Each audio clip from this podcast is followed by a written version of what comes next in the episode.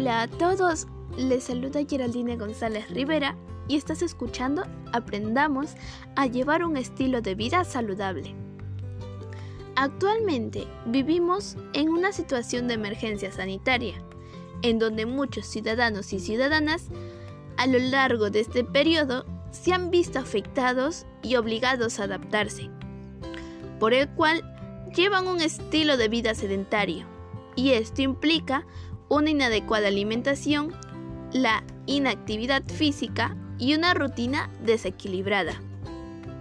Esto ha traído como consecuencia enfermedades a la salud, como la obesidad, el sobrepeso, las enfermedades cardiovasculares, colesterol alto, la desnutrición, entre muchas otras enfermedades. Ante esta situación, es importante conocer acerca de cómo tener un estilo de vida saludable. Ese es el tema de este capítulo. En esta oportunidad conocerás acerca de las transformaciones que sufre la glucosa dentro de la célula para la obtención de energía, una lista de alimentos que contienen almidón, acciones que la comunidad puede realizar para conservar la biodiversidad y recomendaciones para la práctica de actividad física. Primero, debemos conocer cómo nuestro cuerpo obtiene energía. Esto se origina en la célula, en donde se llevarán a cabo las tres fases para la obtención de energía, de las cuales empezaré con la primera fase denominada glucólisis. Primeramente, la glucólisis se ubica en el citosol, en ausencia del oxígeno, respiración anaeróbica, de la cual posee dos procesos. El primer proceso, nombrado gasto de energía, se degradará una molécula de glucosa, convirtiéndose en dos moléculas de piruvato, y requerirá de ATP, energía y en el segundo proceso nombrado beneficio energético, dando uso a las dos moléculas de piruvato para luego ganar 2 ATP, que en realidad son 4 ATP, porque la molécula contenía 6 carbonos, por lo que resultaría 2 piruvatos. Y esto se multiplicarían por 2. Después de esta fase, pasamos a la segunda fase, nombrada ciclo de Krebs. Para este proceso se sitúa en la mitocondria. En este caso, sí hay presencia de oxígeno, respiración aeróbica. El piruvato es trasladado a la mitocondria, pero este se degradaría para crear la molécula de acetil-CoA, y de las cuales han sido soltadas las dos moléculas de CO2. Después de varias etapas, y nos, mostrará el NADH, transportadora de moléculas, que con ella generaría 2 ATP. Finalmente, llegamos a la última fase, llamado fosforilación oxidativa para el desarrollo de esta fase, que está ubicada en la membrana interna de la mitocondria, en presencia de oxígeno, respiración aeróbica, tiene dos momentos, en el cual el primer momento denominada cadena transportadora de electrones, que se unirá al oxígeno produciendo agua de estos, y el segundo momento denominada síntesis de ATP o quimiosmosis, siendo esta impulsada por el flujo de protones, en la que se creará una gran cantidad de ATP, siendo estas un total de 36 o 38 ATP, a causa de la degradación de una glucosa, para finalmente ser distribuida por toda la célula. Hay momentos. Hay alimentos que contienen más componentes que nos brindan más energía que otros. Uno de ellos es el almidón, de las cuales el almidón está presente en los siguientes alimentos.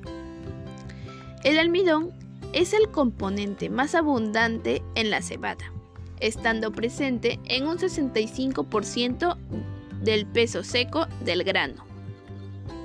La yuca está compuesta por un 90% de almidón, pocas grasas y proteínas. El trigo contiene alrededor de 60 gramos de almidón. El contenido de almidón en el maíz es de aproximadamente 70 gramos. Las concentraciones de almidón en la quinoa son de un 52 gramos aproximadamente. Sus concentraciones de almidón en el camote varían de 55.8 a 73.8 gramos por 100 gramos, expresados en peso. El contenido de almidón en la papa varía entre el 15 y 20% de su peso. El arroz contiene un alto contenido en almidón especialmente en su forma cruda, ya que por cada 100 gramos de arroz crudo hay unos 20 gramos de almidón. Por último, el plátano verde. Está casi todo formado por almidón exactamente, por un 73,42%. Pero en cambio, un plátano maduro contiene un 90% de sacarosa y solamente un 7% de almidón. Asimismo, existen otros alimentos nutritivos propios de nuestra región o comunidad que debemos aprovechar. ¿Cómo podemos conservar la biodiversidad de los alimentos nutritivos en nuestra comunidad? Lo podemos hacer a través de las siguientes acciones. Prevenir la contaminación. Cuidar y hacer buen uso de los recursos naturales. Hacer uso de las tres R's. Reducir, reutilizar y reciclar. Utilizar productos ecológicos. Consumir alimentos orgánicos. Cuidar de la flora y fauna. Entre otras.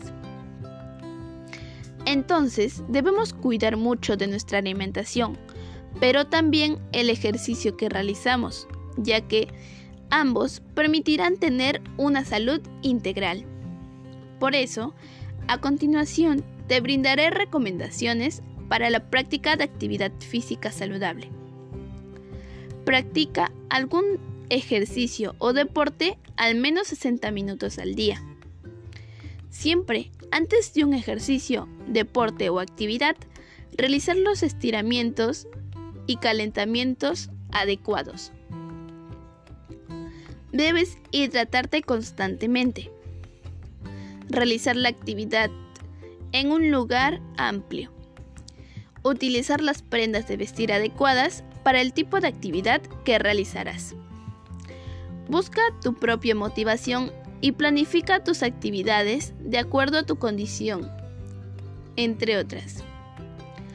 Con todo lo mencionado, estoy segura de que tú podrás cambiar y mantener un estilo de vida saludable para brindarle los nutrientes y ejercicios necesarios para fortalecer tu organismo y salud.